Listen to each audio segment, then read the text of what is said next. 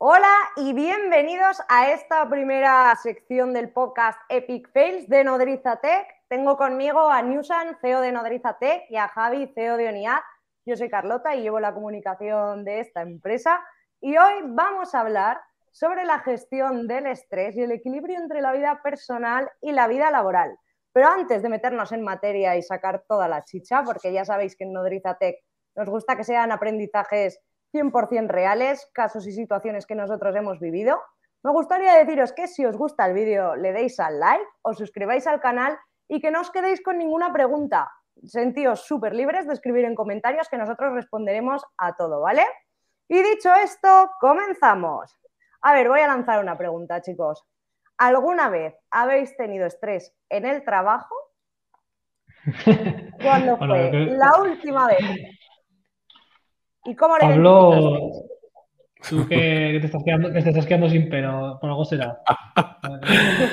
Yo vivo en el estrés, en el estrés continuo. Desgrana, bueno, desgrana eso, Pablo. Bueno, pero, pero bueno, a ver, ayuda, o sea, simplemente hacer cosas como, por ejemplo, el lanzamiento de este programa, que es eh, modo lean total, que quiere decir lean, eh, modo ensayo y error, y probar un montón de cosas antes de, enfrascarte en, meterte en, cosas que luego no puedes salir y que son las que realmente luego generan estrés, pues ya es un avance muy grande, ¿no? Para intentar reducir, ya no me acuerdo cuál era la pregunta, pero bueno, para intentar reducir el estrés, el estrés en el día a día, eh, utilizar muchas veces metodologías, metodologías que, pues eso, pues como Lean de probar proyectos y si ver que se te tuercen antes de, gastar demasiado dinero, pues, eh, pues eso, pues pararlos o, bueno, pues hay muchas metodologías que hacen que ayude, que, se reduzca el, estrés. Vale. todos hemos sufrido... ¿Algún ejemplo concreto? Sí. Mira, eh, yo creo que el, tema del estrés, que, lo sufrimos todos bastante, puede tener muchos orígenes, ¿no? Pero en mi experiencia, yo creo que Pablo me da la razón, tú no sé, Carlos, creo que también. Muchas veces la, mayor fuente de estrés en el trabajo suele venir por temas emocionales, ¿no? Eh, cosas, pues, desencuentros con el equipo, anticiparnos a cosas que creemos que van a pasar o que van a salir mal. Tengo que, que dar esta mala noticia y o tengo que despedir a alguien, o tengo que, no, lo que sea, ¿no? Y, te pegas dos días cuando le vueltas a la cabeza y eso acumula un montón de tensión. Y luego la otra fuente de tensión más gorda que yo veo y que además es más fácil de solucionar es mm, la, mala, la mala organización. O sea, llevar el calendario manga por hombros, saltarte tus propias eh, reglas, las reuniones que te has puesto, posponerlas, meter cosas con calzador, dejar que eh, los clientes te gestionen la agenda eh, o, los, o los compañeros, eso suele ser fuente de muchísimo estrés porque llega al final de la semana y te das cuenta de que no has hecho nada de lo que querías hacer y que te has dedicado a apagar fuegos. No sé si, si opinas lo mismo, Pablo. Sí, a ver, yo siempre tengo una máxima que es eh, cuando alguien de tu equipo te dice que la famosa frase de necesito vacaciones, yo siempre digo que esa es la mejor evidencia de que has, eh, te has gestionado como el culo. A nivel, y yo, soy el primero que lo he dicho muchas veces, que digo, he gripado hasta que he llegado, pero, pero al final eso es no vivir en la conciencia de, tus propias posibilidades. O sea, eh, no deberíamos en ningún momento del año, si queremos trabajar con calidad, deberíamos decir eh, necesito vacaciones. Eso es que has forzado cuando no tenías que forzar. Eso es lo que dice Javi, que no has sido asertivo con según qué personas. Normalmente, como dice Javi, eh, es emocionalmente cuando, cuando gripamos, porque muchas veces a meter horas no nos gana nadie. O sea, nadie normalmente gripa porque diga, porque estamos sentados, gracias a Dios, en nuestro trabajo, eh, con el aire acondicionado, sentados en una silla, o sea, es muy difícil gripar, digamos, físicamente, eh, aunque trabajaras 16 horas al día, ¿no? Entonces es cuando no eres asertivo con según qué personas. Entonces, empiezan a, comer el terreno o llegan y te vomitan sus problemas personales y son tóxicos o tienes eh, gente que es muy troll en las reuniones y en no sé qué. Pues claro, si tú vas dejando que la gente meta mochila, eh, piedras en tu mochila, claro, luego llega Navidades o llega el verano y, la gente que se ha autogestionado súper mal, no ha sabido ser asertiva, se ha pasado según qué momentos de esfuerzo y tal, pues claro, es normal que digan, no puedo más, estoy muy estresado, tal, pero al final esa es la mejor evidencia de que te has gestionado como el culo. Total. Yo he tenido dos gripazos y el más gordo fue precisamente por lo que has dicho tú, Javi, mala organización, porque yo creo que también está muy vinculado, bueno, no lo sé, es opinión personal, pero a mí me pasa que, por ejemplo, quieres crecer o quieres cada vez llevar más cosas y tener más responsabilidades, si no sabes ser asertivo, al final esa gestión se hace imposible. Porque me acuerdo que lo tengo aquí grabado, Pablo, cuando me dijiste, Carlota, estás liderando con... y deberías liderar con la cabeza. Y ese es el principal ejemplo de cuando estás empezando algo que quieres igual hacerlo con mucha ilusión, con muchas ganas y lo que quieras, pero es que te planificas tan mal que yo creo que cuando me dio ya el boom y dije, vale, vale, aquí hay que empezar a cambiar cosas, ya es cuando empiezas a desarrollar tus propios planes de organización, a seguir el método que tenemos en Nodriza de calendar y al final ahora ya la planificación es algo core, o sea, es que esta está en nuestro método. Sí, a ver, y, luego, y, luego, sistema, o sea, eh, también eh, yo, por ejemplo, como soy un inconsciente, porque soy un puto inconsciente, pues yo, por ejemplo, todos los domingos tengo bloqueada una hora en el que miro cómo es mi semana. Por ejemplo, yo me organizo las, semanas de tres maneras. A nivel técnico, a nivel eh, técnico, decir qué reuniones tengo, qué tal. Luego le paso un filtro emocional, o sea, si si todo lo que voy a hacer en la, semana voy a aguantarlo a nivel emocional, o sea, o me he puesto demasiadas reuniones, demasiadas eh, cargas pesadas de, pensar mucho. Entonces, eh, lo que dice Javi, si tienes que despedir a gente que emocionalmente también te, quita mucha energía, ¿no? O sea, yo me tengo que organizar la semana y es un sistema que me la tengo que organizar a nivel emocional, me la tengo que organizar a nivel técnico y me la tengo que organizar a nivel ocio, ¿sabes? También eh, decir, hasta aquí este día voy a tener mi rato para tocar la guitarra o lo que sea, o este día para cenar, y, y, le paso como tres filtros. Mm. Sí, yo también hago algo parecido. Em, hay un tema que, acabas de tocar, que es la vida personal o familiar en muchos casos, ¿no? De pareja, de familia y tal, que muchas veces una mala organización te lleva a estrés, estrés a tener, intentar mm, sacar las cosas a base de fuerza bruta, horas, y las horas se pagan con horas que no estás con, la gente que también tienes que estar. Entonces, eh, primero no descansas, no desconectas, y que esto era una pregunta que nos hacían el otro día, y luego además, pues te va a pasar factura a nivel casa. Y eso significa que puede llegar un día en el que tu, tu novio, tu novia, tu pareja se arte de la situación, eh, tengas una bronca y, esa bronca sea una carga emocional que te llevas al trabajo al día siguiente, ya para más siempre, ¿no? Entonces entras en un bucle de, la mierda en, el que el propio estrés te genera más estrés. No, totalmente. Yo, de hecho, mira, el otro día estaba hablando con una amiga mía que es psicóloga, ¿vale? Hablando también de estos temas de trabajo, cómo llevábamos la carga, tal, no sé qué. Y me dice, tío, Carlota, pon en una mano realmente todo lo que te importa de verdad, ¿vale? Desde tu crecimiento personal, eh, cómo estás con tu familia, con tus amigos, deportes, hobbies, X. Y en la otra, divide las 24 horas del día el tiempo que dedicas a cada una. Coinciden. Y ahí me hizo la cabeza es difícil cuadrar todo. Muy, muy difícil. ¿Vosotros cómo lo hacéis? Yo, lo que te digo, o sea, yo como soy un inconsciente, pues tengo que bajar todo a la, conciencia y, si entro en un bucle en el que, porque yo he visto en 15 años que lleva Nodriza, he visto gripar a muchísima gente muy buena, muy buena, pero lo que hablamos siempre, o sea, a nivel psicológico, eh, los estudios dicen que no puedes liderar a, eh, más de ocho personas. Tienes que estar liderando Eh, un líder solo puede llevar a un equipo entre 6 y 8 personas. Más va contra tu salud, tanto psicológica como seguramente física, ¿no?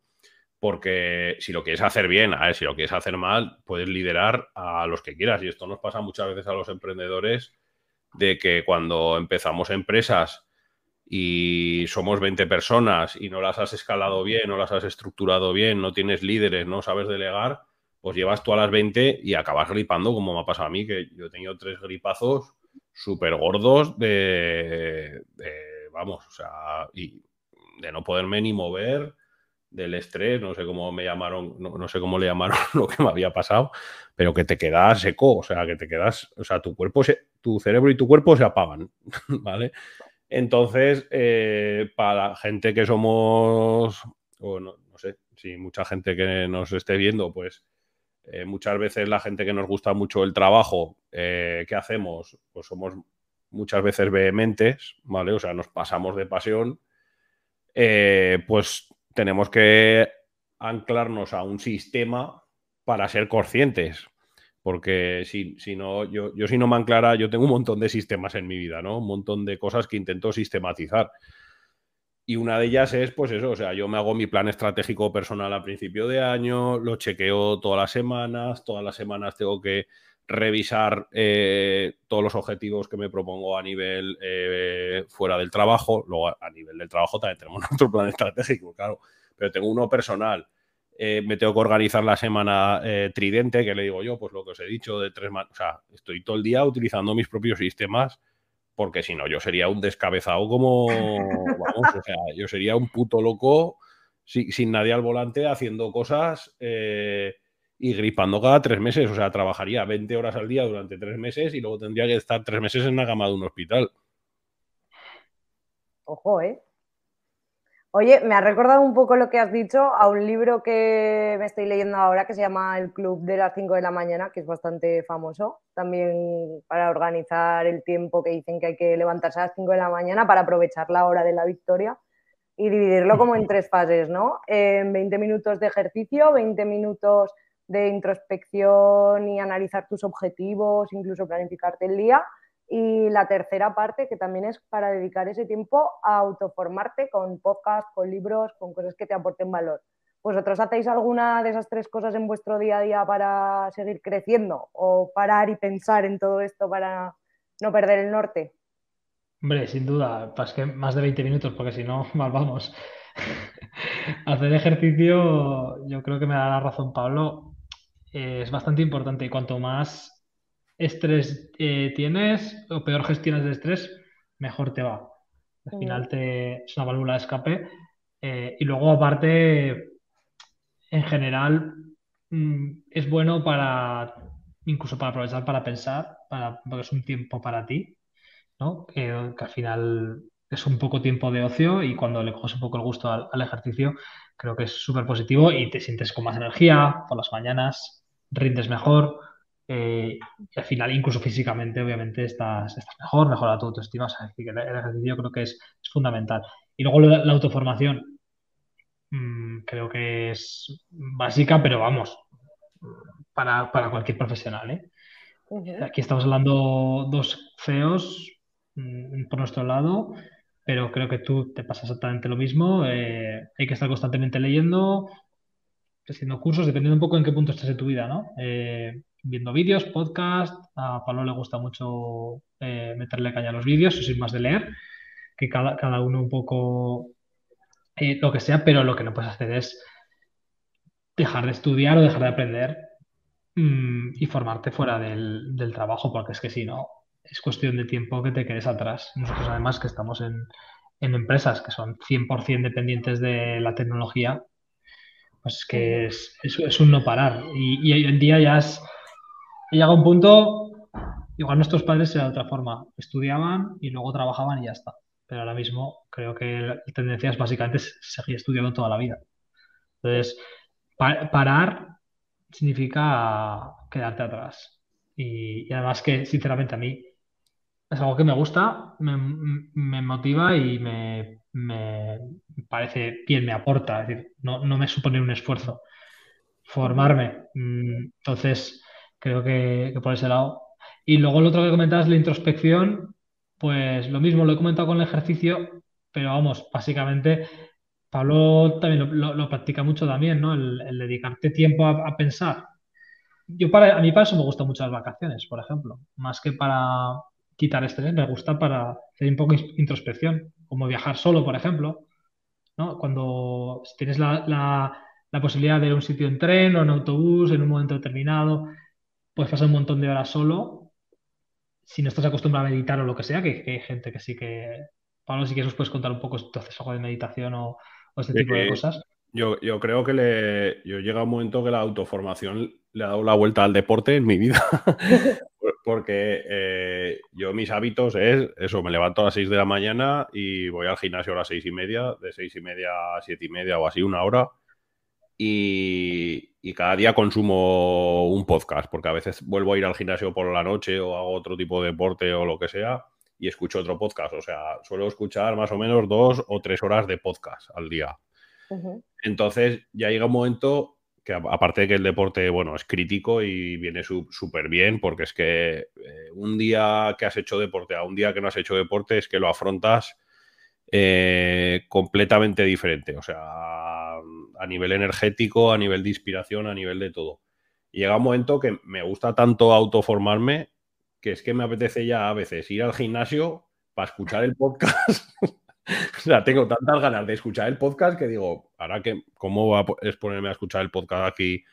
Digo, al gimnasio porque me divierto más eh, a la vez que escucho el podcast, hacer cosas y tal, que, eso. Y meditar también entra en mi sistema de, o sea, yo también tengo que meditar por supervivencia, sobre todo a veces lo hago cuando me levanto, a veces lo hago cuando me voy a dormir y lo mismo, o sea, creo que son hábitos. Hay un libro que se llama Hábitos Atómicos, que es muy bueno, que os lo recomendamos desde aquí. y si nos podéis recomendar en comentarios libros que os hayan transformado y tal, pues, pues brutal, porque a mí el de Hábitos Atómicos me gustó mucho, el de Aprendiendo de los Mejores, que son tres libros, que analiza los patrones de, digamos, 60 genios que ha habido en los últimos 100 años y analiza por qué han triunfado pues, desde deportistas, científicos, músicos, empresarios. Eh, es brutal, o sea, es brutal porque ves que hay patrones, o sea, hay, hay patrones de gente exitosa, o sea, eso no es un. No es, no es fruto de la casualidad, o sea, te das cuenta de que, de que la gente exitosa hace cosas en común que, como puede ser obsesionarse hablando bien en la, palabra o cogiendo el, lado bueno de la palabra obsesión, ¿vale? Que se apasiona por su trabajo, se obsesiona con su trabajo y eso les hace llevar al éxito porque les flipa, les flipa. Tienes que tener muy bien controlado y además en una reunión que tuvimos ayer con Carlota lo dijimos. Luego hay psicópatas también. Yo creo que hay una raya ahí. Eh, yo puse el ejemplo de, los deportistas de élite. Yo creo que hay muchos deportistas de élite que son psicópatas. Porque no es sano, por mucho que quieras perseguir un sueño, estar desde los siete años entrenando ocho horas al día para algo. O sea, eso es una psicopatía que te han metido tus padres, que te han metido tus entrenadores, y por mucho que ganes luego cosas, eh, eres un psicópata. Creo que hay una raya que tienes que, que vivir las cosas y que está súper guay que te apasiones por lo que haces, pero siempre por un control, eh, con un control y, con unos límites muy claros de, saludables, ¿no? De que te permita, por lo que ha dicho Javi, que hacer otras cosas, otros hobbies, otros trabajos o lo, lo que necesites, ¿no? Porque si no, gripas. Totalmente. Muy bien. Oye, y vamos a cambiar un poco de tema esta semana, ¿cuál ha sido vuestro mayor aprendizaje? Quiero salseo, no, Dricer. Mira, yo. Dale, dale, dale tú, Javi. Dale. estamos aquí siempre con un segundillo de retraso. Eh, yo siempre he tenido un cierto déficit de asertividad en, bueno, pues en, mi liderazgo es algo de mi, personalidad y me, cuesta pues eh, plantarme y, decir las cosas como son. Y estas últimas dos semanas he estado ejercitando mi asertividad en dos situaciones importantes y en las dos me ha dado muy buenos frutos. Cuando hablamos de asertividad nos referimos a defender nuestra posición, decir las cosas como son, siempre y cuando, pues, siempre desde el respeto, eh, la mayor objetividad posible y, un eh, fin no destructivo, ¿no? Un fin constructivo. decirle a alguien, oye, esto es lo que pienso, creo que para bien deberíamos de cambiar esto, deberías de cambiar esto, tal cual. Eh, creo que esto no lo estás haciendo bien, no estás, o, el trabajo que estás, estamos realizando no está a la altura, o este tipo de cosas que a Pablo siempre ha resultado como muy sencillo de decir. siempre te ha resultado muy fácil ser un cabrón. Eh, y, a mí no. Y bueno, pues, pues la verdad es que estoy notando mucho la diferencia. Mucho la diferencia. Se gana muchísima efectividad y las cosas salen.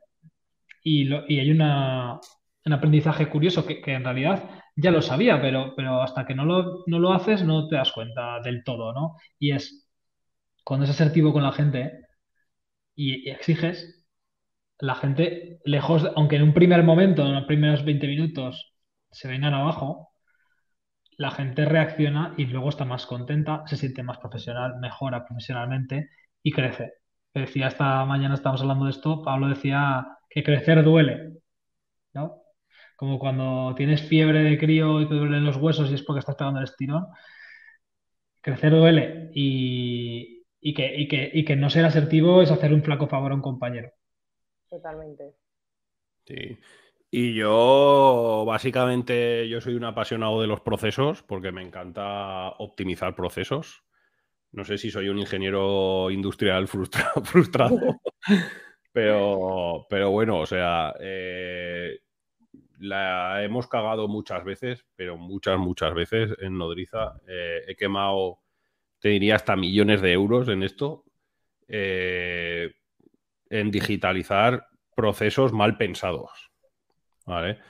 Muchas veces, por ser una empresa tecnológica, tenemos que digitalizar, digitalizar. Y, no ponemos a la gente que mejor piensa a pensar los procesos antes de digitalizarlos. O sea, yo qué sé, desde, a poner un ejemplo, pues yo qué sé, eh, facturar, ¿no? Facturar, eh, hacer giros de facturas, ¿no? A cobrar a los clientes. Pues de repente, no, hay un programa que lo hace súper bien, tal. Pero a ver, ¿cuál es el proceso? El, eh, primero el comercial manda la factura a administración, administración la verifica, ¿no? Y de repente hemos digitalizado eh, una patata, que digo yo, de proceso, ¿sabes? Y, dices, pero, pero si esto, si directamente hubiera mandado el comercial, yo qué sé, por decir algo, la factura directamente a no sé qué, no habría ni que haber digitalizado el proceso. O sea que muchas veces hay que pensar antes de, ponerte a digitalizar o ponerte a hacer cosas, o sea, lo que ha dicho Javi, pararte a pensar en decir, a ver, ¿cuál es la mejor, manera de poder hacer esto sin consumir recursos? ¿no? Y en una empresa hay muchos procesos, muchos, y luego es que encima, si no haces esos procesos, luego esos procesos no se pueden replicar. Por ejemplo, si tú quieres montar otra empresa o en otro departamento, decir, voy a replicar este mismo proceso ¿no? O sea, si tú no creas un sistema, si no lo has estudiado, eh, luego no puedes volver a repetirlo, ¿no? Entonces, yo creo que lo que digo siempre, afilar el hacha, dedicar mucho tiempo a afilar el hacha, me confundo todas las semanas, o sea, todas las semanas me confundo con la misma mierda. y todas las semanas tengo que ser consciente de, los errores, pararme a pensar y a dedicar mucho tiempo a, a pensar los procesos. ¿Y tú, Carlota, qué? Yo creo que mi mayor aprendizaje ha sido también a raíz de la formación de ayer, pero ya llevo un tiempo maquinándolo, pero ayer fui consciente y es no tirar balones fuera otra vez. ¿Formación de qué? ¿Formación de qué? Formación de estrategia. A que la, podéis ver en el Instagram. En el Instagram, arroba nodrizatec. Y de hecho mi aprendizaje va al hilo de esto mientras lo pongo por aquí pero sí, o sea, justo me di cuenta de que las redes sociales de Nodriza, también hablando con compañeros, incluso con Pablo, con Javi también alguna vez, aquí en Nodriza Tech hacemos muchas cosas, generamos mucho conocimiento y encima lo registramos porque forma parte de nuestra cultura de empresa. Y yo con las redes de Nodriza lo que estaba haciendo era tirar balones fuera, porque no les estaba sacando todo el potencial que tenían para realmente cumplir con, nuestra misión, ¿no? que es aportar valor a nuestra comunidad que tenemos y compartir este conocimiento y que, jolín, si nosotros acertamos o fracasamos con algo, pues al final el valor de ese aprendizaje trasladarlo. Y por eso también, a raíz de ese balón fuera, también salen luego iniciativas como estas. O sea, he tenido que redefinir toda la estrategia de Nodrizatec de, de redes, incluso hacer este, este propio podcast. Y creo que al final, con este tipo de aprendizajes es como consigues pues la excelencia, ¿no? El darle un plus, porque no quiere decir tampoco que las redes de antes estuvieran mal, pero si pueden aportar más y pueden ser un 8, un 9, un 10, ¿por qué te tienes que quedar en el 7? Vea por ese 10. Yo creo que el cambio de mentalidad en este tipo de, de acciones, proyectos y estrategias es fundamental, vaya. No sé qué opinas. Os voy a dar un, pequeño apunte al hilo de lo que ha dicho antes Pablo y mezclando, mezclando un poco lo que es eh, procesos con estrategia. En un libro que no recuerdo, hace un par de años leí, que luego no me acuerdo los nombres de los libros, eh, leí una cosa, una reflexión que me parece interesante. Em, a, raíz del tema de los procesos y lo que son las operaciones, ¿vale? Eh, estratégicamente, hay muchas cosas que se pueden copiar de unas empresas a otras eh, y las que no se pueden copiar o replicar fácilmente son, digamos, las barreras de entrada. Y se hablaba de que una de las barreras de entrada más potentes y que no se, a veces que no nos damos cuenta, es eh, la operación, o sea, los procesos, el conjunto de todos los procesos. Y ponía un par de ejemplos. por ejemplo, Zara, ¿vale? si tú intentaras montar ahora una empresa como Zara por mucho dinero que tuvieras, la, digo Zara y Text, ¿vale? Eh, el punto fuerte, la, gran diferenciación que tienen es cómo tienen montado el proceso. Entonces, eso es dificilísimo de replicar. Primero, porque es ultra complejo y segundo, porque es, no se ve a simple vista. O sea, tú puedes ver la ropa de Zara, pero tú no sabes cómo leches ha llegado de la fábrica hasta la tienda exactamente qué ha sucedido, las miles de cosas que han sucedido por el camino y que se han procesado, es, imposible de saber. Ah, poniendo otro ejemplo también de cuando, o sea, de todo el sistema que Toyota ha ido montando a nivel de distribución en, todo el mundo, que es un modelo distinto al modelo normal de distribución que tiene la mayoría de los vehículos, y cómo eso hace que cuando han entrado otros competidores a su, a su segmento de mercado, o sea, ha sido muy difícil competir en penetración, en conseguir tener eh, talleres que den un servicio con las piezas al mismo tiempo que eh, el mismo tiempo que lo hacen ellos, que den las garantías que dan ellos o que, o que den tienen también un sistema de finanzas que hace que sean los más competitivos a la hora, por ejemplo, de ofrecer financiación de, sus propios vehículos. Y todo esto es súper complicado de replicar. Eh, entonces, con esto hay que decir que todo el, que como estrategia invertir tiempo, eh, dinero y recursos en tener mejores procesos es muy rentable, porque no solamente mejora la rentabilidad de todo lo que haces, sino que además hace que, tengas barreras de entrada eh, casi imposibles de romper. por poner un ejemplo a esto, mi padre siempre me cuenta la anécdota. Mi padre ha trabajado toda la vida en ventas en, televisiones Philips y que los de Samsung, eh, me parece que era Samsung, eh, todos los años invitaban a toda la competencia a visitar sus fábricas. ¿Sabes? Y decían, pero, pero a ver, ¿cómo nos invitáis a, visitar eh, que os vamos a copiar? y los pavos se partían el culo. Y dice, mira, si nos copiáis, o sea, no te preocupes que, que seréis los putos amos del mundo. Porque, porque igual tenéis una curva o sea, aunque os demos todo hecho, o sea, tenéis una curva de implementar esto en vuestra cultura. O sea, para empezar, ¿cómo haces trabajar a un holandés 16 eh, horas al día? ¿O cómo haces trabajar a un holandés, que en esa, época eran holandeses, Philips? Eh, ¿O cómo haces que se coja solo una semana de vacaciones al año? O, ¿sabes? O sea, es que es imposible que nos copiéis. O sea, imposible culturalmente, laboralmente, los procesos. Y, esto también lo, lo hilo un poco a mí me preguntan muchas veces, eh, muchos emprendedores, bueno, emprendedores no, eh, eh, candidatos a emprendedores frustrados, diría yo, de que, de que pueden montar un negocio, ¿no? O sea, típica que un amigo de la pandilla te dice, oye, ¿de qué me puedo montar un negocio? Porque estoy hasta los cojones del trabajo, tal, no sé qué, lo típico, ¿no? O sea, y yo siempre respondo lo mismo, ¿no? Lleva un poco al hilo de esto los procesos. Digo, digo, muy fácil, digo, ¿te quieres forrar para montar un negocio? Digo, mira, date una vuelta por tu ciudad, apunta a los tres negocios que más, que más veas que están triunfando, digo, y montate lo mismo, trabaja más horas y hazlo mejor. Claro, ya está. O sea, dedícate a lo mismo, montalo en otro sitio, pero más horas y, mejor. Y así es fácil. Claro, porque, porque no es. Muchas veces creemos que el producto es la diferenciación de las empresas, pero que es que el producto igual es un 10% en muchos casos. Y luego lo que dice Javi, por detrás están los procesos, está la organización, está la cultura de empresa, están las personas, que es lo más importante. O sea, eh, los países los, los hunden personas y, hacen que triunfen personas. O sea, cuando un país va bien y un país va mal, o sea, no cambia nada. O sea, los funcionarios de Hacienda son los mismos, los, policías son los mismos, eh, los barrenderos son los mismos, las personas son las mismas. ¿Qué cambian? Cambian personas que manejan e, eso. No cambian sistemas, no, ¿sabes?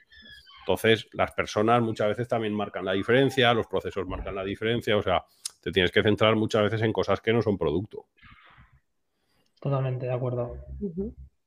Muy bien. cuanto más operativa sea la empresa, y operativa no significa que sea una fábrica. Me refiero que hay empresas de servicios eh, que se basan 100% en la operativa. Si tú eres una agencia de marketing, por decir algo que me pilla cerca, ¿no? El cómo haces las cosas es tu producto, no tienes un producto. ¿Vale? En el caso de las de las empresas que venden un producto concreto, sí que hay una, lo que dice Pablo, igual no es un 10, igual en algunos casos es un 30, o en el caso de Apple, el producto es el 50-60% de su valor, más así, como mucho, ¿eh? O mucho, tirando muy por lo alto. O sea, puede haber empresas que el producto sea súper importante, pero más de un 50% de importante en ninguna que yo conozca. Todo lo demás, o sea, de hecho, Apple, eh, la gran, cuando realmente lo petó, eh, fue toda la, época en que Steve Jobs estaba eh, como CEO, pero Tim Cook era el director de operaciones. Fue su segundo de bordo durante muchos años y fue el que montó toda la operativa de fabricación en China, que hizo que pudieran entregar muchísimos, muchísimos millones de teléfonos en Navidades sin, sin hacer roturas de stock que podía, eh, eh, montó una empresa de fabricación ultra escalable que ni siquiera encima ni siquiera es de, ellos. O sea, consiguió que un tercero fabricara para ellos y entregara unos volúmenes jamás vistos en ninguna industria en tiempo y encima con unos márgenes brutales. Y todo eso se consiguió desde las operaciones y eso hizo que se forraran. Porque claro, de repente podías vender eh, 200 millones de teléfonos unas navidades con un margen de un 80%. ¿Cuánto dinero es eso? Es absurdo. Entonces, eh, no solamente era un gran producto de tal, o sea, había muchos móviles muy buenos en esa época, ¿no? Pero, pero ahí, ahí hubo una gran diferencia. Y, y por eso, como abrí consejo, cada vez que alguien de vuestro equipo achaque todo al precio, o sea, que todos los problemas de todas las empresas se soluciona bajando el precio, por favor, no les escuchéis. O sea, el, vendedor que siempre dice que es culpa del precio. El recruiter que dice que no, puede fichar porque eh, pagas poco. El, de logística que, nada, todo el mundo de los equipos que, que achacan directamente la culpa de todo al precio es que no tienen una visión global de la empresa porque el, precio normalmente eh, o en un porcentaje muy, muy, muy pequeño tiene, no, o sea, no, no, es, el culpable. O sea, igual el culpable del precio es un, 1% de las veces. Eso es. Y, además hay, hay productos y, mercados que, que, son muy poco sensibles al precio y tendemos a pensar que todo es súper sensible al precio y no es así. Obviamente, si estás hablando de dos productos exactamente iguales vendidos por internet, eh, que es el mismo producto, ¿no? Dices, oye, que tengo eh, este iPhone y este iPhone, que es el mismo iPhone, y tú lo vendes 50 euros más caro. Y si el precio claro que es importante, pero en la mayoría de los casos eh, es muchísimo más importante otras cosas. Muy bien. Oye, y ahora que se acerca ya el final, vamos a hacer una pregunta en comentarios, ¿vale? Vosotros habéis dicho algún contenido que os gusta, pero hacedme una recomendación de un libro o podcast de crecimiento personal y vosotros, los que nos estáis escuchando, ponedlo en comentarios también porque vamos a hacer una lista y la compartiremos. Venga, ¿quién empieza? Vale, como, yo, como antes lo ha dicho Pablo, lo digo yo. Eh, yo hay un libro que a mí, a mí, me cambió mucho la percepción, me lo he leído dos veces, que son Los siete hábitos de la gente altamente efectiva. El nombre, los, del nombre de los siete hábitos suena a eh, libro de vendida de humo, suena a, a libro de auto, de, sí, de, de, no sé cómo decirlo, de estos de, así como de autoayuda y tal, ¿no? Sí pero no se corresponde con, con, lo que es el libro. Me parece un libro que es muy potente para mejora personal y para liderazgo y para productividad. Es muy potente, un poco tocho. O sea, realmente lo, más interesante lo vas a tener en la primera mitad del libro. Pero es 100% recomendable. Yo, para el que tenga la oportunidad. Y por cierto, hay una versión también para jóvenes, para adolescentes, que la escribió el hijo del, del autor. O sea, los, siete hábitos de los adolescentes altamente efectivos. Por si alguno tiene algún sobrino, primo o hijo, se quiere El próximo para Yayos. ok, ¿tú, Pablo, quieres dar otro? Hombre, a ver, a mí he, dicho el de hábitos atómicos, pero el de aprendiendo de los mejores, o sea, vamos, los tres libros me los merendé con patatas. O sea, brutal, brutal. O sea, empiezas a escuchar y es que no puedes parar, no puedes parar de, de, leer. Y, bueno, yo me lo, escucho en audiolibros, ¿vale? Ah. Pero, he dicho leer porque da bien. Yo, no puedo leer porque leo dos páginas y pasa una mosca y, me despisto, pero, ahí lo tenéis en audiolibro. ¿Y en, en dónde los escuchas?